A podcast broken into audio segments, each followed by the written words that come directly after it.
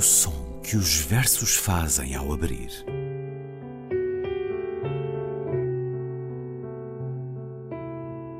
Se leio um livro e ele torna o meu corpo tão frio que fogo nenhum o pode aquecer, sei que isso é poesia.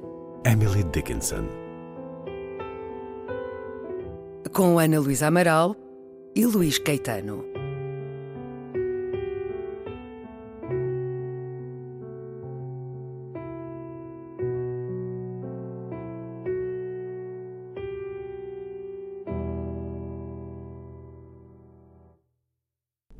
Twas mercy brought me from my pagan land, taught my benighted soul to understand that there's a God and that there's a Savior too. Once I redemption neither sought nor knew. Some view our sable race with scornful eyes. Their color is a diabolic dye. Remember, Christians, Negroes, black as Cain, may be refined and join the angelic train. A piedade me trouxe do meu lugar pagão e eu não sabia nem buscava a redenção. À minha alma ignorante, a piedade mostrou-me que existe um Deus e um Salvador que redime. Há esses que nos olham com desprezo e desdém. As cores da raça deles são do diabo também.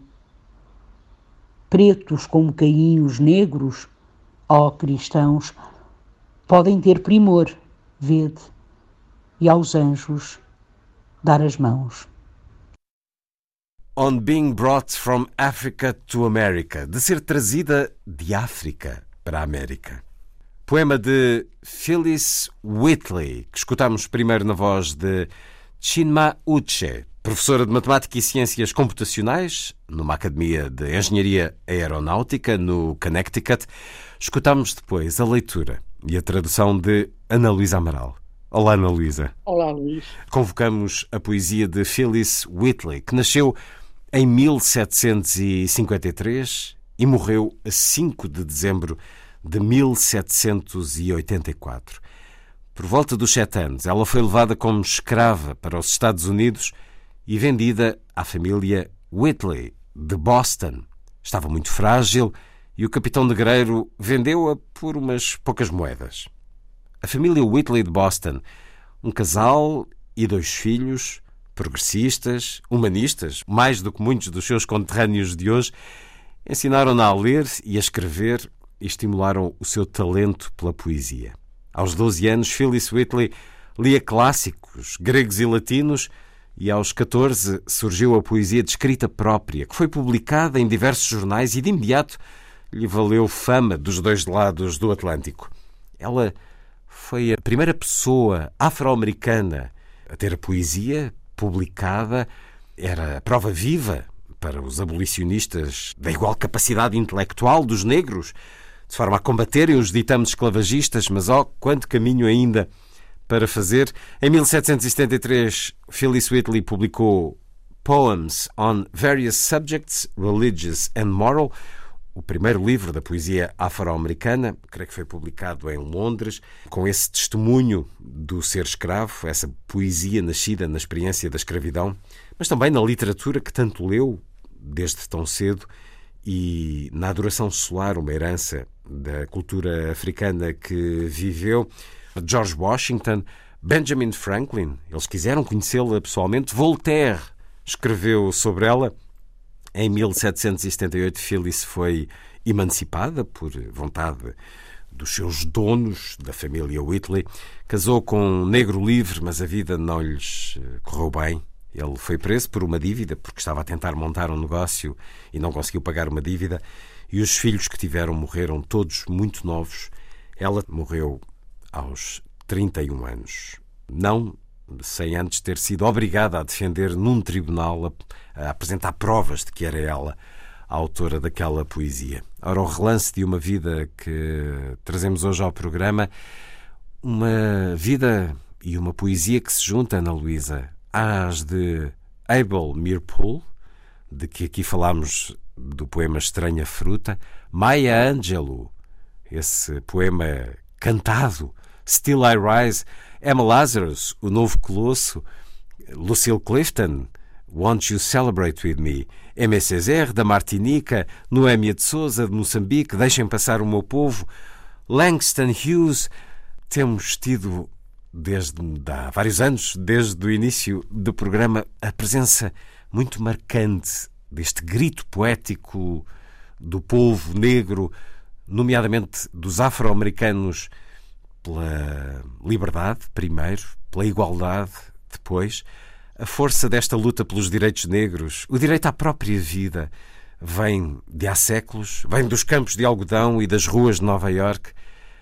A poesia tem sido uma arma nesta luta a que estamos a assistir em mais um momento, Ana Luísa. Sempre, Luís. Eu acho que a poesia tem sido uma arma, a poesia pode ser sempre uma arma, não tenho dúvidas nenhumas, e aqui também. E é bom não esquecer a razão, aliás, não é? Porque ela está aqui, também tem a ver com o momento. Bom, nós, independentemente deste momento horrendo pelo qual passamos, do que aconteceu com George Floyd é? nos Estados Unidos, que foi, por assim dizer, um símbolo, não é? Daquilo que tem acontecido, tanto aquilo que vai agora acontecer em Tulsa, este comício, não é?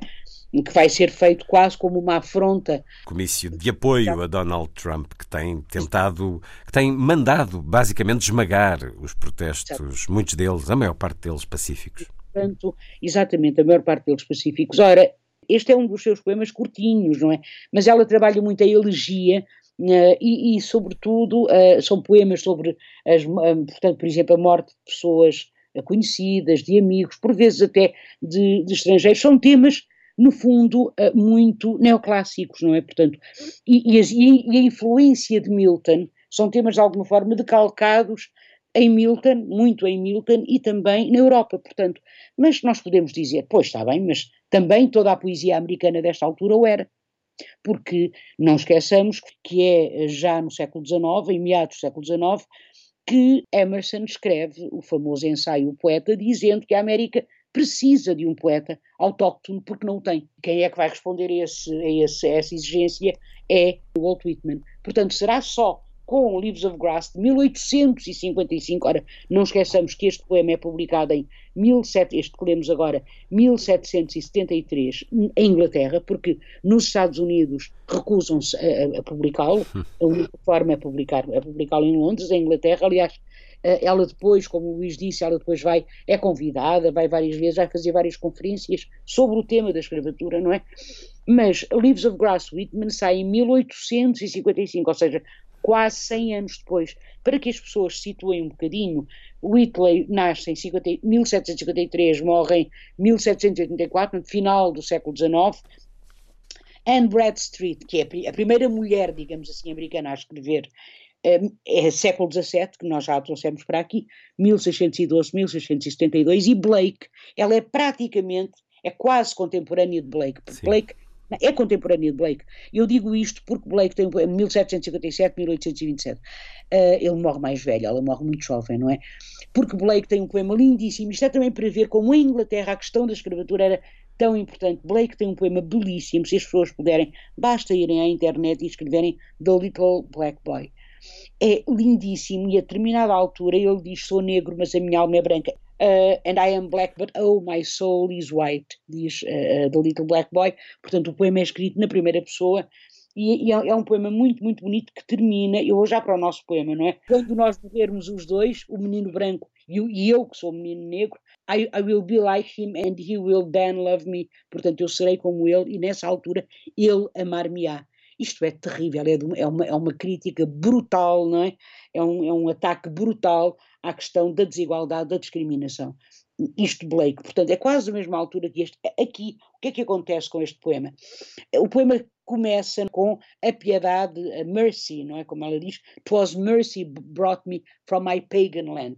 É claro que o, o, as, as, opiniões dividem-se entre os detratores de, de, de, de, Phyllis Wheatley e os seguidores de Phyllis Wheatley, não é? Os que dizem, ah, está bem, pronto, mas, mas Phyllis Wheatley, no fundo, integra uh, apropria, por assim dizer, a ideologia do amo, a ideologia do colonizador, e fala a partir a partir dessa mesma ideologia. De alguma maneira, é verdade. Mas fala, fala também a partir da experiência e da vida sentida e vivida, oprimida Portanto... Sim, mas quando ela vê a sua terra como uma pagan land, não é? Uh, eu não sabia nem buscava a redenção, ela diz isso, taught my benighted soul to understand that there's a God. Não é? E eu, once I redemption, neither, thought, neither sought nor knew. Eu não fazia ideia nenhuma do que era a redenção ou do que era, nem sabia, nem sequer a procurava. Ou seja, eu era ignorante dessas hum, coisas hum. maravilhosas que existem aqui. Agora, o que, é, o, que é muito interessante, olhe, por exemplo, o Henry Louis Gates diz uma, Jr. diz uma coisa muito, uma coisa muito interessante, tem a ver com a forma como ela trabalha o subtexto, ou seja, a, a, a, maneira requintada, por assim dizer, extraordinária de facto, como, como, como nós encontramos um subtexto neste poema. Vamos lá ver. Quando se, quando se lê, há esses que nos olham com desprezo e desdém, as cores da raça deles são do diabo também. Isto é, isto é o que os outros dizem, não é? Portanto, são o que, as, o que essas Sim. outras o que essas outras pessoas dizem. E depois, quando. Uh, é claro que isto é uma crítica àqueles que discriminam, aos brancos, neste caso, que discriminam, mas depois, este remember, vírgula, Christians, lembrai-vos, cristãos. Lembrai-vos, cristãos, esta demonstração, digamos, aos cristãos, não é? Esta é, é, é como se de alguma maneira, no final, o sujeito poético se separasse uh, uh, destes mesmos cristãos, quando ela diz que existe um Deus e um Salvador também, that there's a God, that there's a Savior too. Ou seja, há um Deus, é o Deus dos cristãos, o Deus que eu aprendi, e há um Salvador, aquele que eventualmente num futuro me irá salvar. Ou seja, Deus e Salvador coincidem? São o mesmo ou são dois? É? Ou um é o Deus que ela aprendeu a amar quando veio da sua terra pagã, também Salvador, o Deus que redime, ou um Salvador que redime, ou então há um Deus e depois há um Salvador que ela espera, que ela, de, de, que ela, de que ela ainda está à espera. E então eu penso que as duas leituras são possíveis e nós não sabemos muito bem. É claro que é um poema diferente, o Luís falou na Lucille Clifton, não é? É claro que é um poema, que é esse poema belíssimo, belíssimo, aquele poema que acaba. Não queres celebrar comigo? todos os dias algo tentou matar-me e fracassou. Hum. Isto é absolutamente maravilhoso, extraordinário. Pois estava, mas é um poema escrito já no século XX. Quer dizer, como é que uma mulher escrava pode falar, não é? Seria é quase ela... um crime se ela Exatamente. dissesse algumas coisas que os seus, é que estes nomes é que eu referi disseram. É claro, portanto, este poema, este poema, mesmo o final do poema, não é? a forma como o poema termina, lembrai-vos, Remember Christians, Negroes, e depois Black as Cain, e é curioso, este, negros como Caim, ou pretos como Caim, ou escuros como Caim, é claro que a escuridão neste caso está na alma, não está na cor da pele, mas também pode estar na cor da pele, quer dizer, também pode ver Caim como o, o início de tudo, não é? Mas eu penso que tem a ver com a, com, com, com a escuridão, com, com, aqueles que ainda não foram. A escuridão uh, interior aqueles que não conhecem ainda a salvação, aqueles que ainda não conhecem Deus. Não é por acaso, só um pequeno parênteses, que a tentam convencer a ir como missionária para a África, ela recusa. Não vai uh, espalhar, digamos assim, a palavra, a palavra, de Deus a outras pessoas, uh, uh, digamos, ao seu, ao seu, ao seu, aos seus próprios povos, ao seu próprio povo, não é? O final, remember Christians, Negroes, Black as Cain, may be refined, também eles podem ser, e agora, Refined é uma palavra complicada, porque a minha tradução é um bocadinho no livro, não é? podem ter primor, vede, uh, podem ser requintados, mas é, também podem ser aperfeiçoados. É claro que isto me lembra imediatamente o quê? O Padre António Vieira. Hum. Já agora, não é? que estamos na altura das estátuas, como se as estátuas fosse o problema grande, enfim, do país. Enorme, elas incomodam que se farta. Enorme, é um problema gravíssimo, não é bom. Então, o padre António Vieira, não é que, e aquele seu belíssimo, o arranca ao estatuário uma pedra dessa montanha, está a ver o que acaba, não é? E tem-se depois um homem, talvez um santo, que se pode pôr no altar. Ele está a falar da colonização, no fundo, não é? E da cristianização dos índios, não é? De um índio arranca ao estatuário uma pedra dessa montanha, através da, da, da, da metáfora da pedra, a pedra que é trabalhada, que é polida, que é. E, e tem-se, portanto, no fundo, isto pode pode ter a ver com isso, mas também pode ter a ver com o podem ser cultos, podem ser educados, podem, desde que lhes deem os instrumentos, ficar refinados. Portanto, podem ser, no fundo, iguais a vós. E podem aos anjos dar as mãos, tal como vós. É claro que é uma crítica muito leve, tem nada a ver com Maya Angelou, por exemplo, nada, mas é, é o tempo que é, e eu acho que é muito importante ser não só a primeira mulher, uma mulher, mas é a primeira pessoa negra a escrever, a publicar eh, nos Estados Unidos. E eu acho isto absolutamente uh, fabuloso. Não é? Mesmo Portanto, que o manuscrito tivesse que atravessar o Atlântico para receber a impressão, mas depois voltou para o novo mundo e espalhou-se com esse fascínio extraordinário. George Washington, Benjamin Franklin, só isso mostra o estatuto e a popularidade de Phyllis Whitley, 1753-1784. Whitley, porque era o nome da família humanista que a comprou. Apesar, humanista, apesar de ter escravos e de ser um, ser um reflexo do seu tempo, mas muito acima de todos os outros conterrâneos, mas Phyllis porque era o nome do navio negreiro que a levou de África para a América. É caso para dizer What's in a Name e perceber como esta chaga da humanidade, como assistimos recentemente eh, com George Floyd, há todas as razões para relembrarmos e eh, conhecermos esta história. Se um livro como o que eu li, Raízes, do Alex Salles, na adolescência, se todos o lêssemos, não havia certamente um, uma pinga de racismo em qualquer vontade, por mais ignorante que fosse, porque a experiência da escravidão e do povo afro-americano é terrível e já, já não devia existir situações como as que vamos assistindo e, com esta regularidade. Africano e brasileiro também, não é? Dos negros, não é? Portanto, claro. São levados para o novo continente. É? E atravessam uma dura prova quando as lideranças de ambos os países são claramente racistas.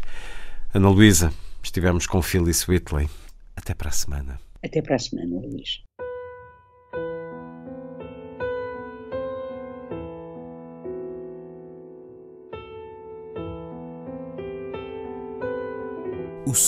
Que os versos fazem ao abrir.